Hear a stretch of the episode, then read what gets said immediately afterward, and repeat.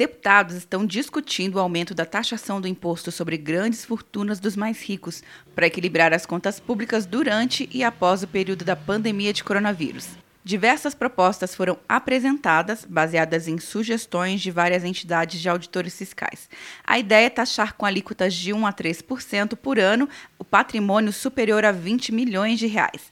A arrecadação prevista é de 40 bilhões de reais e atingiria 0,1% dos contribuintes. O autor de duas propostas, deputado Celso Sabino, afirma que a tributação é importante para reduzir a desigualdade social. Sabino é otimista em relação à recuperação da economia ordinariamente, ano a ano, se nós conseguirmos vencer essa crise de saúde sanitária até junho, julho, eu tenho certeza que nós vamos ter um segundo semestre desse ano de 2020 que vai surpreender muito economicamente e financeiramente. Mas o deputado Coronel Armando, que é vice-líder do governo, lembra que propostas como a taxação de grandes fortunas não foi adotada por governos passados. Tem que ver o uso de taxação de grandes fortunas não, passou por todos os governos de esquerda, pelo governo FHC, e em nenhum momento foi implantado. Então, quando a esquerda era governo, eles, pelo contrário, eles ajudaram o, o pessoal da economia porque viram que ali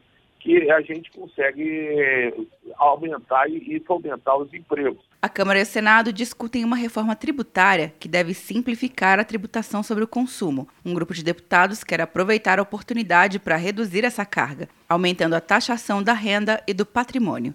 Quer um ano sem mensalidade para passar direto em pedágios e estacionamentos? Peça a Veloy agora e dê tchau para as filas. Você ativa a tag, adiciona veículos, controla tudo pelo aplicativo e não paga mensalidade por um ano.